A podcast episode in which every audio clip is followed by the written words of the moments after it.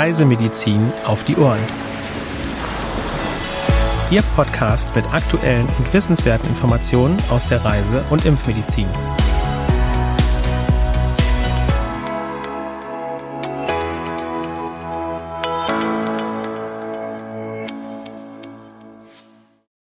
Herzlich willkommen zum Podcast Reisemedizin auf die Ohren. Meine Kollegin Dr. Sandra Wittek und ich, Helena Schmidt, begrüßen Sie zu dieser neuen Folge heute am Mittwoch, dem 16.11.2022.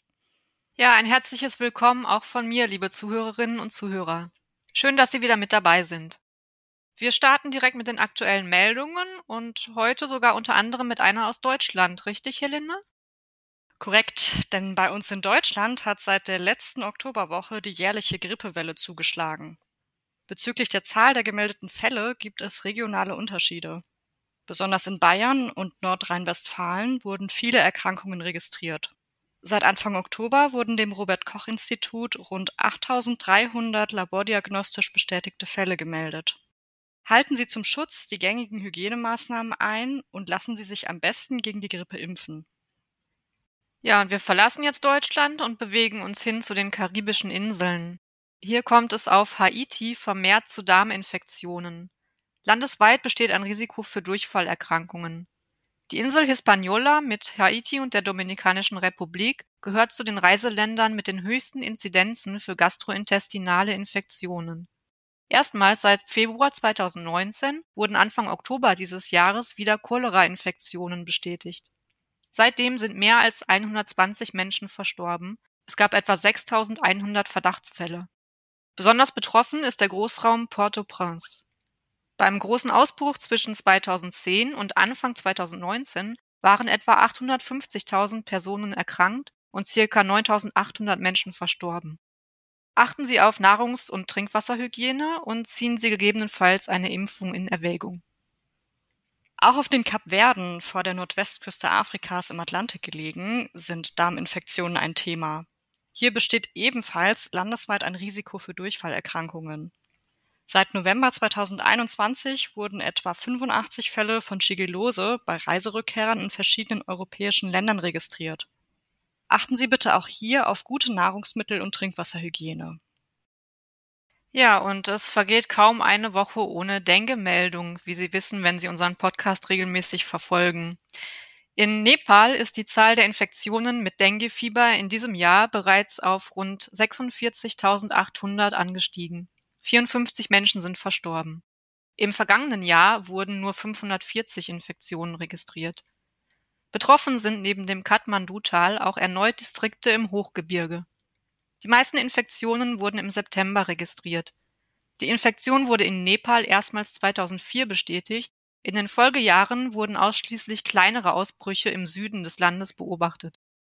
Der bisher größte Ausbruch mit circa 18.000 Infektionen und sechs Todesfällen wurde 2019 registriert. Damit hat der diesjährige Ausbruch die Infektions- und Todeszahl aus 2019 bereits weit überholt. Achten Sie auf einen guten Schutz vor den überwiegend tagaktiven Stechmücken, um eine Infektion mit dem Dengue-Fieber zu vermeiden.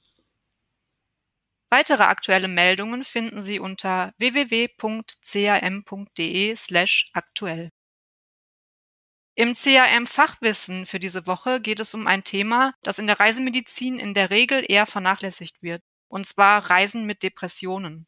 Wir möchten heute klären, ob bzw. in welchen Fällen Reisen mit einer depressiven Vorerkrankung empfehlenswert ist und wann gegebenenfalls nicht, welche Voraussetzungen dafür erfüllt sein müssen und was Betroffene während eines Auslandsaufenthaltes konkret beachten sollten.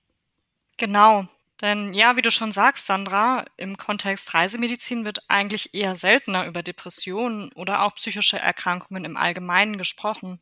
Dabei sind insbesondere Depressionen als die häufigste affektive, das heißt auf die Stimmung einwirkende Störung in der Bevölkerung verbreitet. Gemäß der bundesweiten repräsentativen NARCO-Gesundheitsstudie beträgt die Inzidenz für eine diagnostizierte depressive Störung in Deutschland rund 16 Prozent. Das Risiko, im Laufe des Lebens an einer Form der Depression zu erkranken, liegt sowohl national als auch international bei 16 bis 20 Prozent. Somit liegt es ja sehr nahe, dass auch manch Reisender von einer psychischen Vorerkrankung wie Depression betroffen ist. Personen mit Depressionen leiden an Gefühlen von Traurigkeit, Wertlosigkeit, Hoffnungslosigkeit, Schuld und Leere. Die Krankheit geht mit Verlust von Interesse und Freude bei normalerweise stimmungsaufhellenden Aktivitäten wie einem Hobby oder auch sexuellen Aktivitäten einher. Außerdem wird sie von Grübeln, Schlafstörungen und Appetitveränderungen begleitet. Erkrankte erleben meist eine starke Antriebs- und Energielosigkeit. Die Urteils- und Entscheidungsfähigkeit auch bei einfachen alltäglichen Belangen ist erheblich eingeschränkt. Zudem gehen Depressionen häufig mit Suizidgedanken einher. Viele Menschen mit depressiver Erkrankung erhoffen sich nun von einem Auslandsaufenthalt aus einer seelischen Krise herauszufinden. Insbesondere bei der saisonal abhängigen Depression, die ja ausschließlich zur Herbst- und Winterzeit auftritt, kann ein Trip in äquatornähere Regionen zwar eine wertvolle Therapieerfahrung darstellen, Heilung können sich Erkrankte davon jedoch nicht versprechen. In vielen Fällen tritt vielmehr das Gegenteil ein, denn eine Reise bringt diverse Risikofaktoren mit sich, die sowohl eine bereits bestehende Erkrankung verschlimmern als auch ein Rezidiv provozieren können. Zu diesen Faktoren zählen einerseits eine Vorbelastung durch vergangene depressive Episoden, Jetlag durch Zeitzonensprünge bei Langstreckenflügen, unregelmäßige Lebensführung hinsichtlich Essen, Trinken und Schlafen sowie Schlafstörungen und Schlafentzug. Andererseits sind durch die veränderten Umweltbedingungen bei einer Reise weitere Stressoren gegeben, die die psychische Befindlichkeit beeinträchtigen, wie zum Beispiel Hitze, Trockenheit, Verschmutzung und der sogenannte Kulturschock. Betroffene sind zudem dadurch gefährdet, dass sie in exotischen Regionen den Kontrast zwischen schöner Landschaft und warmen Temperaturen im Reiseland und dem eigenen grauen Alltag in der Heimat verstärkt wahrnehmen was möglicherweise eine schwere Krise mit verstärkten Suizidgedanken herausfordert. Bei Vorliegen einer erhöhten Vulnerabilität können diese Einflüsse sogar bei psychisch bisher unauffälligen Personen zu einer Erstmanifestation einer depressiven Erkrankung führen. Eine depressive Vorbelastung erfordert daher bei der Reisevorbereitung besondere Rücksicht. Für Menschen mit einer akuten Depression oder vergangenen Krankheitsepisoden ist es empfehlenswert, vor einem geplanten Auslandsaufenthalt eine ärztliche Einschätzung über die individuelle Reisetauglichkeit einzuholen. In der Beratung sollte neben dem gegenwärtigen psychischen Zustand auch eventuelle Auffälligkeiten in der Vergangenheit abgefragt werden und außerdem eine Familienanamnese erhoben werden. Eine Reise kann stattfinden, sofern Erkrankte stabil medikamentös eingestellt sind. Das Reiseziel sollte jedoch mithilfe des Arztes sorgsam erwogen werden. Kontraindiziert ist Reisen in jedem Fall bei einer akuten depressiven oder auch manischen Episode sowie bei erhöhter Suizidalität. Da Betroffene während einer Krise, bedingt durch ihre Antriebslosigkeit, nicht oder nur begrenzt zur Selbsthilfe fähig sind, ist die Begleitung durch eine vertraute Person während der Reise anzuraten. Bei Reisen allein sollten Betroffene Familie und Freunde in die Urlaubspläne einweihen und regelmäßig Kontakt zu ihnen pflegen. Außerdem ist es hilfreich, wenn Erkrankte, sofern möglich, in Verbindung mit ihrem behandelnden Arzt in der Heimat bleiben und bereits vorab die Adresse eines fachkundigen Mediziners im Zielland ausfindig machen. Reisenden mit depressiver Erkrankung ist generell zu empfehlen, sich gründlich über das psychische Gesundheitssystem der jeweiligen Destination zu informieren. Stress während der Reise gilt es zu reduzieren, indem zum Beispiel direkte Flüge gewählt und genügend Zeit für einen Transit eingeplant werden. Weiterhin müssen Reisende mit Depressionen darauf achten, insbesondere im Handgepäck ausreichend Psychopharmaka für den gesamten Zeitraum des Aufenthalts sowie eine ärztliche Bescheinigung in englischer oder in der Landessprache für die Notwendigkeit der Einnahme mitzuführen. Vor Antritt der Reise sollten Sie sich über die Einfuhrbestimmungen des jeweiligen Ziellandes erkundigen. Während des Aufenthalts im Reiseland ist es für Erkrankte essentiell, regelmäßige Routinen zu pflegen, genügend zu essen, zu trinken, zu schlafen und die Medikamenteneinnahme konsequent fortzusetzen. Alkohol und andere psychoaktive Substanzen gilt es zu meiden. Betroffene sollten ebenfalls geschult darin sein, Warnsignale einer Verschlechterung ihres psychischen Zustands wahrzunehmen und mit hilfreichen Coping-Mechanismen darauf zu reagieren. Urlaubsaktivitäten, bei denen im Rahmen depressiver Vorerkrankungen Vorsicht geboten ist, sind etwa Leistungssport, Aufenthalt in der Höhe und Tauchen. Speziell bei manisch-depressiven Erkrankungen besteht hier eine erhöhte Gefahr der Eigen- und Fremdgefährdung, insbesondere unter Pharmakotherapie. In der Höhe kann es beispielsweise zu orthostatischer Intoleranz durch Antidepressiva kommen. Wird Lithium zur Behandlung einer manisch-depressiven Erkrankung eingesetzt, ist bei Dehydration und Kochsalzmangel durch Aufenthalt in Hitze und Höhe eine Intoxikation möglich. Ausgefallenere Unternehmungen sollten daher nur in stabilem Zustand und möglichst in Begleitung angetreten werden.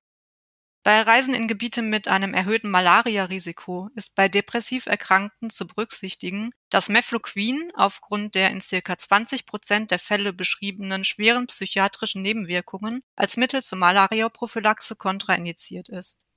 Beispielsweise können bei der Einnahme von Mefloquin Albträume, Paranoia, Depressionen, Ängste, Halluzinationen und verstärkte Suizidgedanken auftreten. Auch beim Malariamittel Atovaquon Proguanil wurden Depressionen und ungewöhnliche Träume als häufige Nebenwirkungen angegeben, diese haben sich in nachfolgenden Studien jedoch nie bestätigen lassen.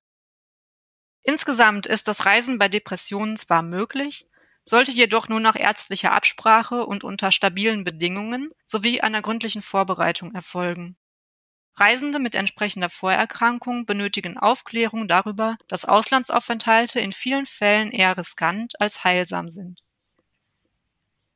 Damit schließen wir nun unsere Rubrik CRM Fachwissen und möchten Ihnen jetzt die Termine des CRM Online Teachings für das kommende Jahr 2023 vorstellen. Helena, kannst du uns nähere Infos dazu geben? Wann finden die Webinare denn statt und welche Themen gibt es? Ja, zuerst einmal an alle Zuhörerinnen und Zuhörer, die unser Online-Teaching noch nicht kennen. Dabei handelt es sich um ein Angebot für Ärzte, Apothekenfachpersonal und medizinisches Assistenzpersonal. Es stehen Ihnen dabei zwei Vortragsreihen zur Auswahl. Zum einen das Thema aktuelle Weltseuchenlage. Das findet immer am ersten Mittwoch im Monat statt. Und zum anderen gibt es an jedem dritten Mittwoch im Monat ein Webinar zu einem Spezialthema aus der Reisemedizin.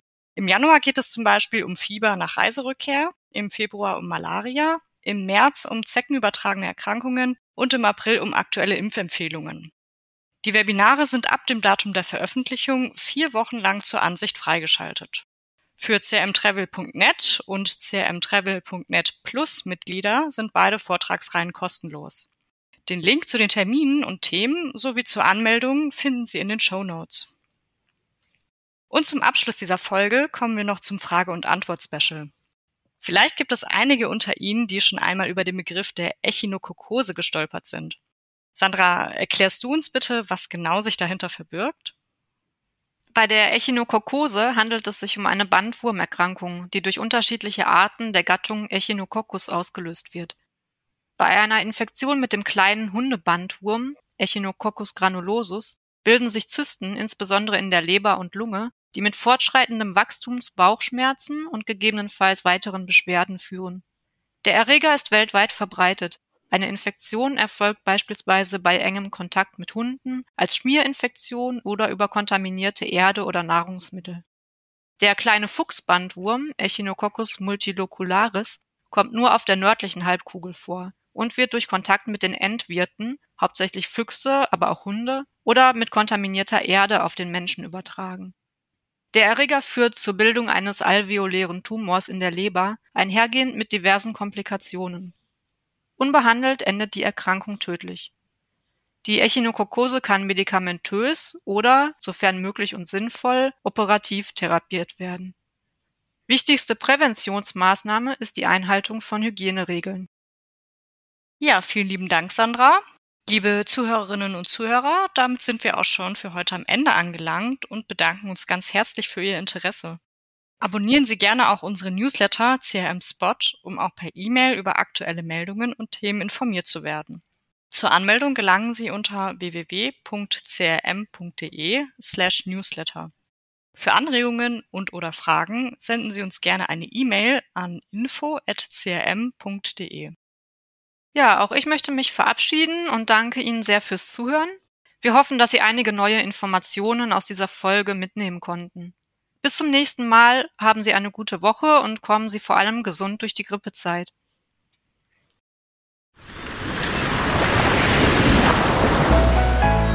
Dieser Podcast ist eine Produktion des CRM, Zentrum für Reisemedizin.